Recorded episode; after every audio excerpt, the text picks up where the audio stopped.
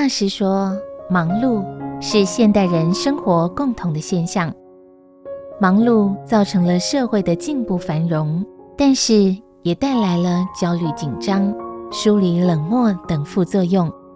要做到忙而不忙，欢喜自在，除了要生活正常、心胸开朗外，还要有一套禅定的功夫，在忙碌中善用零碎时空，只简御繁，调配群我关系，关怀他人。